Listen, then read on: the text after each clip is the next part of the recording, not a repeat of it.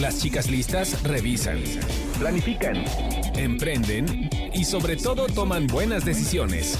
Bienvenidos a Las chicas listas, un podcast de finanzas cotidianas y desarrollo laboral con Ivonne Vargas y Verónica García de León. ¿Qué tal?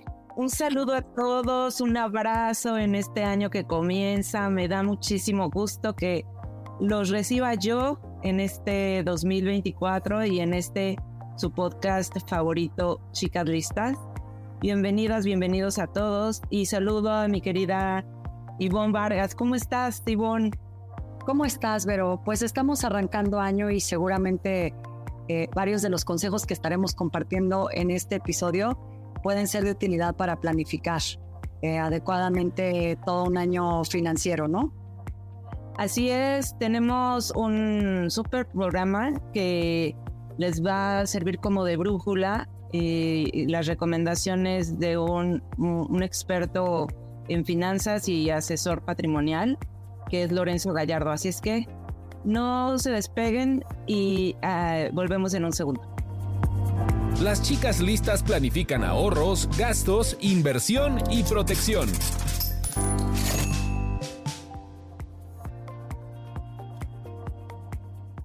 Este programa, Ivonne, fue pues hecho con esta intención, ¿no? De que pudiéramos tener como un referente para ubicar, eh, según nuestra edad, en qué tipo de hábitos y en qué tipo de productos financieros eh, estamos avanzando o los en los cuales no estamos eh, avanzando, ¿no? Entonces, pues no sé si gustas presentar el, primer bloque de, de productos.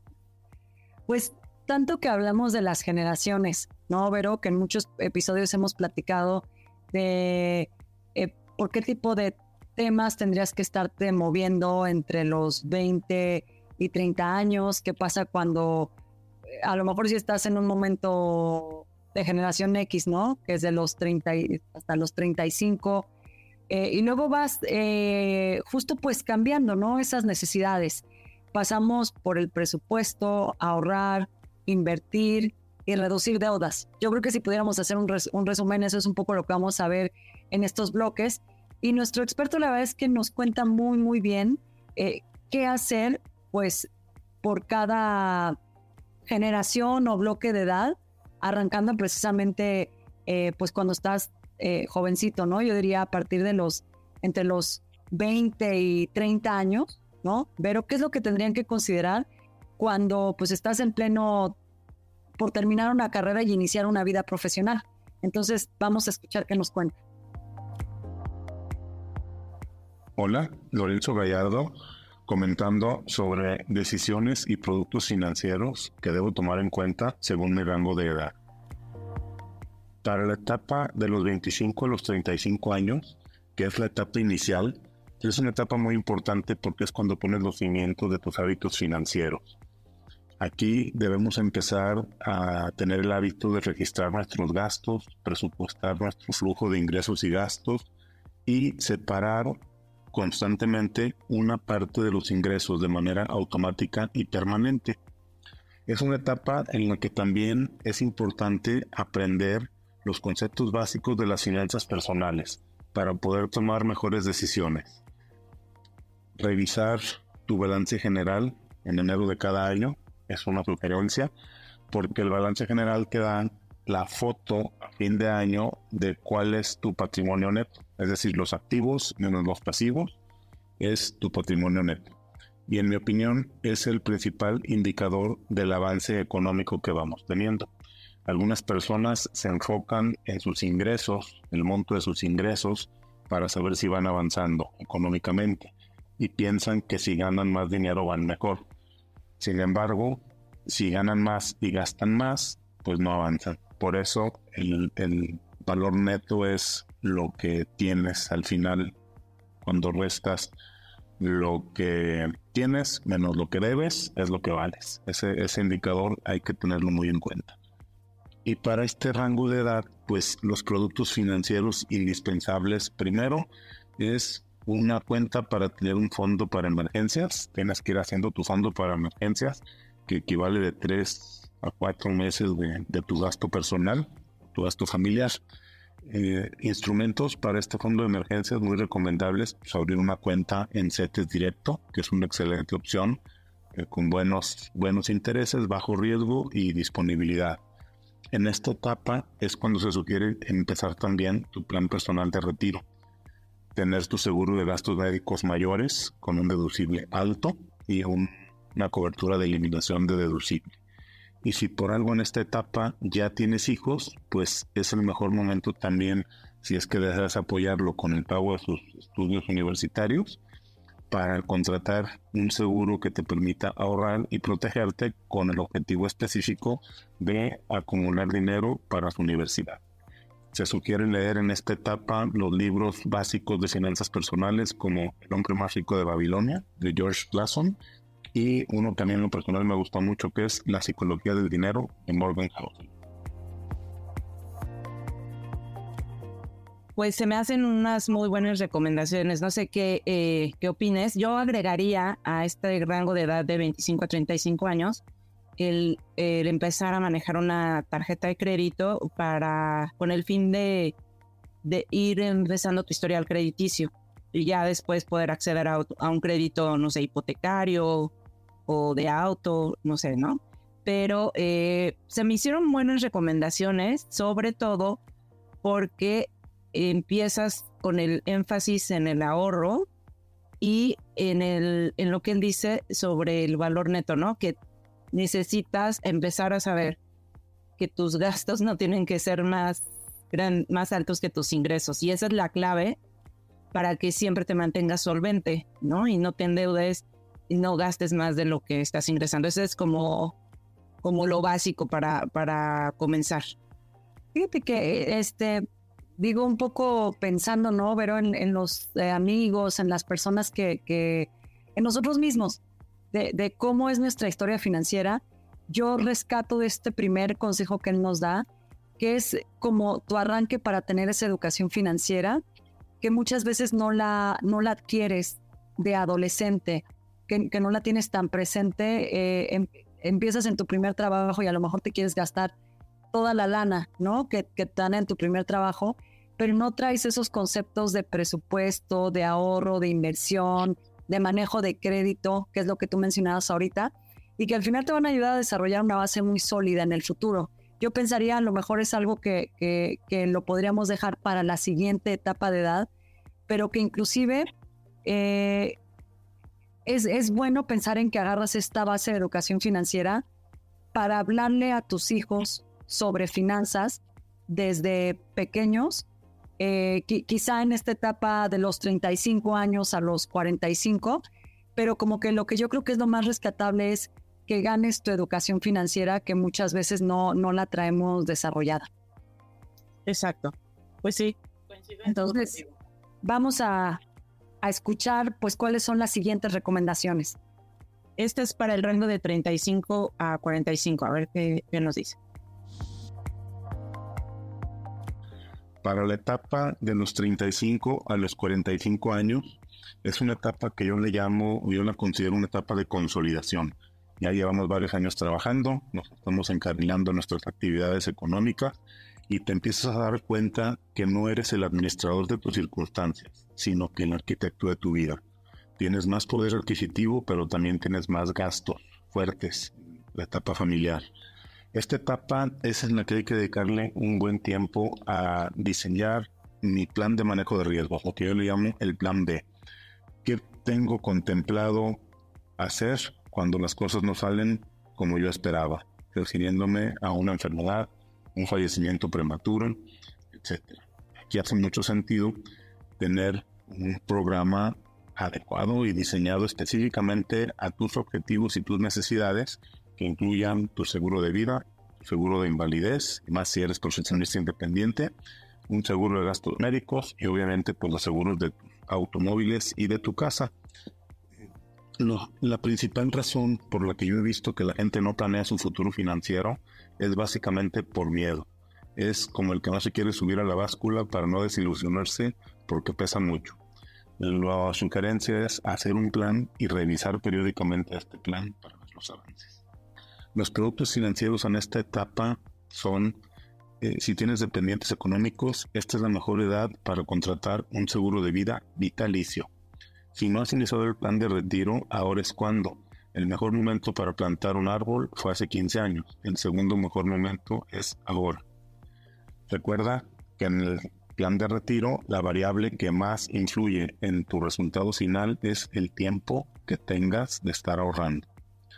En esta etapa es importante considerar que si tienes un seguro de gastos médicos como prestación de tu trabajo, debes considerar contratar como complemento un seguro de gastos médicos de los que le llaman de conexión, que te permiten garantizar la conversión a una póliza individual cuando salgas de la empresa y que siga cubriendo los padecimientos que empezaron una vez que ya tenías esta póliza de conexión. Para el largo plazo, pues hay que empezar a invertir en fondos de inversión. Hay fondos muy sencillos y muy buenos que están indexados a la bolsa de valores. En mi opinión, son muy buena opción. Algunos indexados a la bolsa mexicana de valores, como el Nasdaq, otros indexados al índice Standard Poor's 500 o algunos otros a bolsas internacionales hay algunos instrumentos llamados ETFs que te pueden ayudar en eso. Y por supuesto, pues contratar tu crédito hipotecario para en esta etapa productiva pagar tu vivienda. Oye, pues ya empezamos con problemas, ¿no? Una primera pregunta es, ¿hice, hice todo esto eh, en los 10 años anteriores? Eh, creo que él nos da un margen muy, muy pues muy organizado, ¿no? Vero, de, de cómo, este, de, de, cómo si tuviste la base puedes ya irte como que en esta ruta, estás en la etapa media, entonces irte a esta ruta de planificar cosas de jubilación, em, este, gestionar deuda, ¿no? Porque uno asumiría que, que, que, que, ya es un momento en el que adquiriste algún tipo de deuda Ojalá que todas nuestras escuchas y eh, nos puedan seguir esta misma línea. Pero creo que a mí se me hace interesante comentar dos cosas, pero uno que creo que si no has hecho este punto, estas son una guía, como una referencia de lo que te podría funcionar muy bien para planificar este, este desarrollo financiero. Pero pues que si no lo has hecho, en realidad eh, mires de nuevo tu plan, mires de nuevo tu presupuesto, lo escribas, lo revises y si te apoyes de expertos en, en este tema de asesoría, pues para darte el empujón, ¿no? De, de, de si, si ya por este momento estás más endeudado, pues se pueden ir a los podcasts, que, a los episodios de Chicas Listas, donde hablamos justamente de cómo salir de una deuda y dar el siguiente paso pero sí empezar a, moverte, ¿no? En dado caso que no hayas tenido este desarrollo financiero, ver cómo puedes reorientar el camino. Yo creo que, pues, eh, yo comentar, Vero, que eh, algo que me llama la atención, el, el, experto nos habla de una etapa muy productiva. Yo creo que es el momento en el que puedes planificar inversiones y aquí, eh, pues, estás avanzando en tu carrera por tanto puedes acumular cierto recurso financiero y creo que él habla también de otras cosas, ¿no? Como es invertir. Sí, sí me parece que es algo que él no nos menciona, pero de las dentro de las diferentes opciones de inversión, eh, como hay acciones, bonos, bienes raíces, está también el tema educativo. Creo que puedes en este momento invertir en un buen programa educativo, en un buen posgrado, que de alguna manera se alinee a ese plan financiero que quieres de futuro. Pero, pero sí me parece, voy a quedarme hasta aquí diciendo que sí va a ser muy importante que estés con un asesor financiero para ver qué estrategia te funcione, pues según cómo hayas llegado en estos 10 años, ¿no? También. Sí, y yo creo que si eres, por ejemplo, yo me preocuparía más eh, si la persona a nuestro escucha es el eh, es profesionista independiente o empresario o microempresario, eh, en en que pudieran ser los primeros pasos el, eh, un seguro de gastos médicos y el tener un ahorro, ¿no? O sea, es decir, él pone el, el camino ideal, pero habrá que elegir, ¿no? Habrá que elegir porque seguramente muchos nos, muchos y muchas nos están, eh, están preguntándose, bueno, pero ¿por dónde empiezo? No todo mi dinero se me va a ir en seguros y cuánto voy a dejar para mi gasto. O sea, yo creo que alguna vez me hicieron una recomendación muy buena que era destina 10% a tu ahorro y 30% a inversión considerando dentro de la inversión también este, eh, estudios, idiomas, todo esto, ¿no? Esto, esto se me hizo muy bueno porque en la inversión también está tu patrimonio, una casa, por ejemplo, ¿no?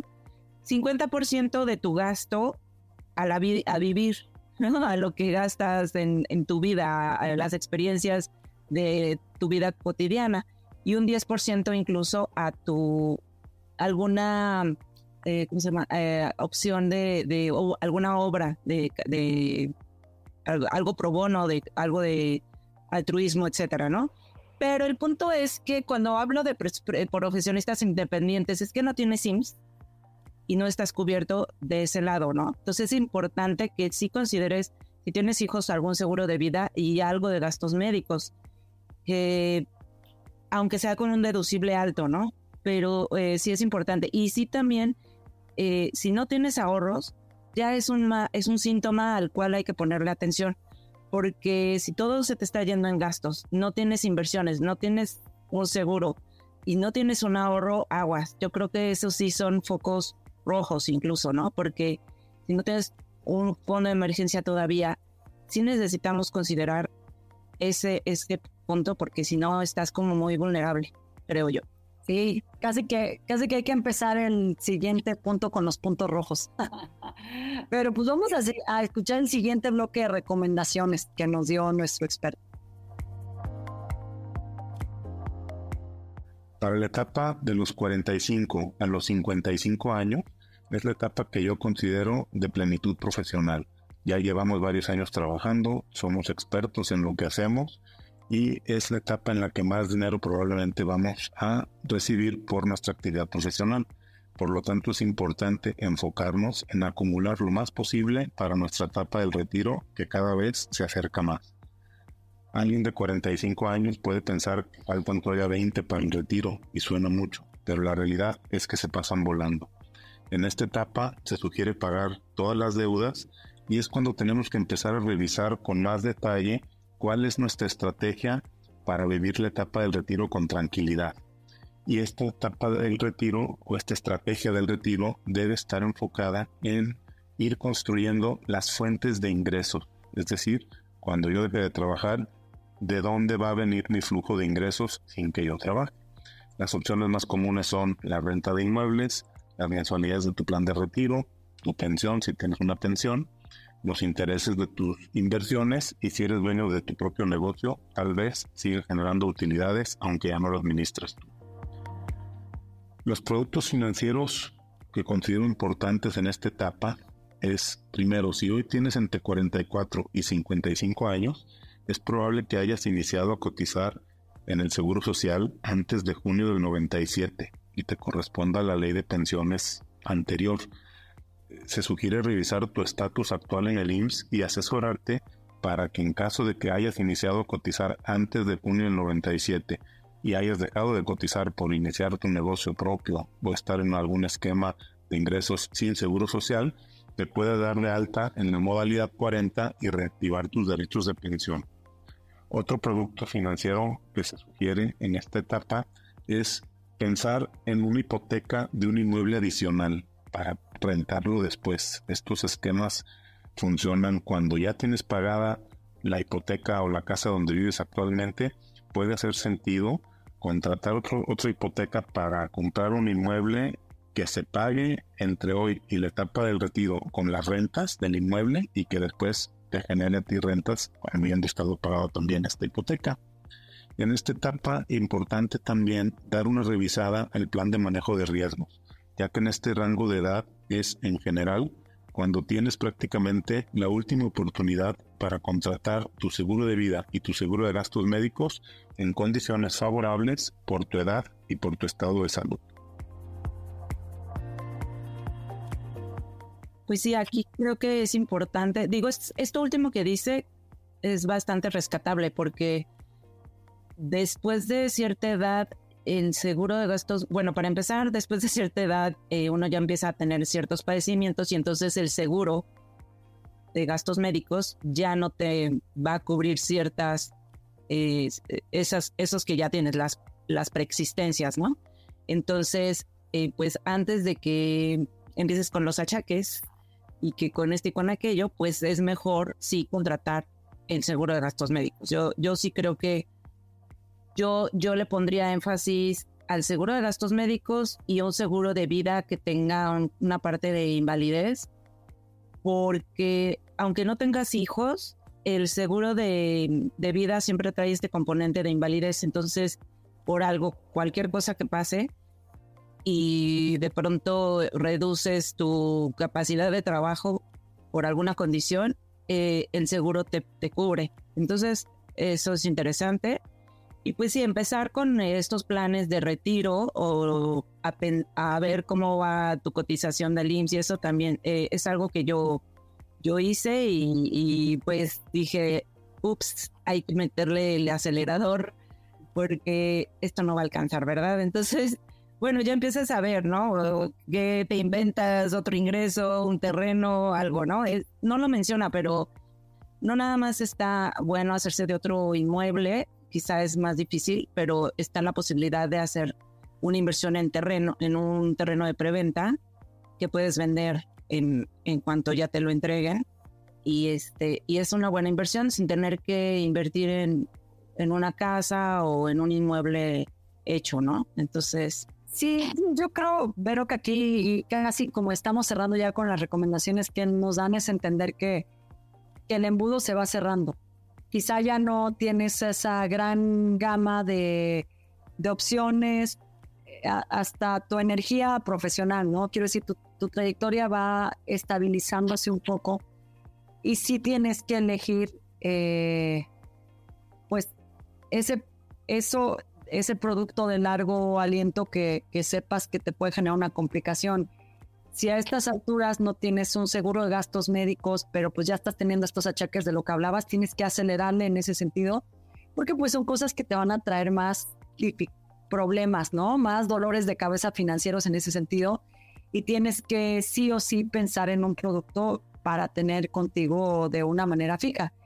Y también pensar que, digo, viéndolo desde una perspectiva profesional, también yo ahí pensaría que hay que considerar que ya estás entrando a la recta, aunque uno diga que va a trabajar y por una cuestión casi obligatoria que vas a trabajar hasta los 65 años, sí tienes que comenzar a, pensar en, en cómo, cómo capitalizo mis conocimientos y cómo hago más con menos, ¿no? Este, la línea de trabajo en algún momento se va a acabar, entonces tienes que entender también si es importante si no has tenido el negocio, si quieres tener el negocio, si quieres diversificar la fuente de ingresos laborales, si quieres tener un seguro en el banco, entrarle con, no sé, 40 mil pesos y que ellos te puedan mover ese mismo dinero y que tú vayas sumando dinero, dinero, dinero para la hora del retiro, creo que te tienes que hacer mucho más ágil. Y más eficiente en entender que tu energía está bajando, te estás cansando del trabajo, a lo mejor de, la, de lo que tienes de rutina, pero se te vienen tus gastos más fuertes. O sea, se te viene el cierre de la etapa o es el momento entre, que estás entre lo médico y terminando con la escuela de los hijos. O sea, tienes que ser más eficiente en elegir ese producto, ¿no? Al final. Y pues vamos a cerrar con las últimas recomendaciones, que es prácticamente pues la etapa donde tendrías que, si hiciste este ejercicio desde muy jovencito, pero pues capitalizar, ¿no? Todo aquello en lo que estuviste invirtiendo, ese patrimonio que estás haciendo. No sin antes, pues recordarle a, nuestra audiencia que son recomendaciones de algo que te puede dar una buena planificación financiera, pero que si de plano estás en tus 50 años y no tienes un buen seguro, no tienes un patrimonio como una vivienda, insistimos que es importante que quizá platicar con un asesor financiero que te comente qué es lo que mejor te puede funcionar en ese momento con los recursos. Exacto. Eh, es una buena recomendación y pues escuchemos esta última, este último tramo de edad. En la etapa de 55 a 65 años es prácticamente la última etapa de actividad profesional a ritmo completo. Es una etapa de empezar a bajar el ritmo y de visualizar una vida sin tener que trabajar. Por eso es importante hacer nuestro plan de vida para esta etapa, en la que el trabajo siga siendo una actividad que nos permita mantenernos activos, tener proyectos, seguir contribuyendo, pero sin tener la necesidad económica de generar un ingreso. Si te preparaste bien durante los 40 años que tuviste de etapa profesional, el dinero no debe de ser un problema en esta etapa. Tu prioridad es darle sentido a la segunda mitad de tu vida, ya que profesionalmente habrás concluido una etapa. Tus decisiones financieras en esta etapa, por lo mismo, deben de ser conservadoras, ya que no hay tiempo para recuperarte de una mala decisión. Los productos financieros que se recomienda tener en nuestro plan en esta etapa es, primero, si estuviste cotizando en la modalidad 40 del IMSS, los cinco años previos a la edad en que planeas iniciar a recibir tu pensión son muy importantes. Por eso, esos cinco años previos debes maximizar al máximo tu contribución mensual de esos cinco años, ya que maximizarán el monto de tu pensión.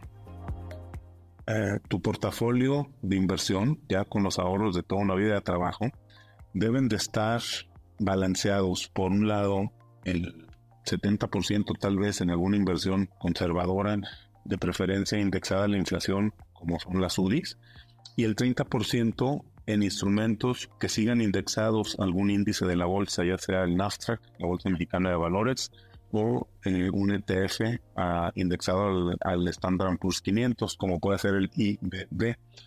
¿Por qué? Porque eh, aunque tengamos 65 años, pues nuestra vida todavía le quedan otros 20, 25 años. Si te cuidas, haces ejercicio, tienes buena alimentación, tienes buenos amigos, este, las probabilidades de llegar a esos 80, 85 años son altas. Entonces, dejar de trabajar a los 65 y vivir a los 85 implica todavía 20 años hacia adelante. Por eso se recomienda tener todavía un porcentaje en renta variable. la inversión en UDIs que tenga disponibilidad hace mucho sentido porque es de donde vamos a ir tomando cada mes y el dinero ahorrado se va actualizando con la inflación. Y por último, aunque no es producto financiero, pues nos empezamos a dar cuenta que no somos eternos y que no nos vamos a llevar nada de este mundo. Por lo tanto, se sugiere dejar todo en orden teniendo el testamento actualizado y teniendo un buen paquete funerario.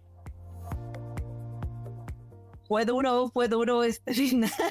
Este, así como que digo, creo que entre en México, no sé en otros países, pero en México, yo sí creo que muchos estaremos trabajando aún a los 65 y fuerte. Bueno, no fuerte, pero pues yo sí espero estar muy activa, eh, pero pues considerando ya también eh, otros aspectos, ¿no? De salud y eh, médicos, etcétera, pero, pero pues llevar una buena calidad de vida. Yo creo que la clave para esta última etapa, en mi opinión, es haberse cuidado físicamente para gastar menos en médicos y, y, este tipo de cosas. Y a ver, quizá y nada más voy a sumar esto, Vero, pero creo que también nos estamos moviendo medio en ciclos de vida diferentes.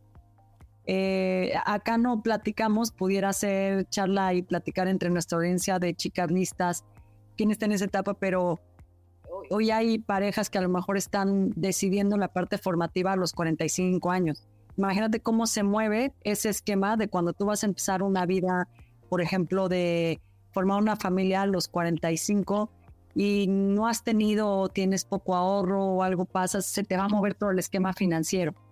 Entonces, creo que es muy importante pues ir tomando conciencia en, nuestra etapa de, esos desafíos.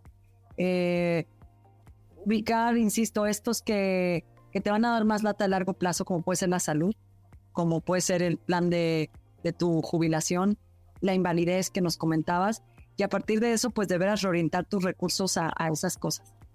Pero sin duda, como él dijo, si llevamos una buena vida de ejercicio, de, de comer bien, de todo esto, eh, pues seguramente llegaremos a un estado de salud que nos demande menos, menos ejercicio de, eso, ¿no? De, gasto de presupuesto. Así es, pues eh, lo dejamos hasta aquí y les prometemos que haremos un programa más acerca de, pues, qué hacer si no hemos, eh, si no hemos seguido un plan como tal eh, para cada rango de edad. Creo que estaría bien tener la opinión de otros expertos sobre cómo darle la vuelta, ¿no? De acuerdo. Pues nos despedimos, Vero. gracias a todos por acompañarnos y escuchar, claro, hasta el final este episodio de Chicas Listas. Les recordamos que también nos pueden comentar a través de nuestras redes en X o en Twitter, nos pueden encontrar como eh, Chicas Listas Podcast. Y ahí en las Chicas Listas, gracias, gracias, Vero. En Instagram, sí, ahí sí, las Chicas Listas Podcast. Gracias, Vero, nos escuchamos en otro episodio. Gracias y feliz año.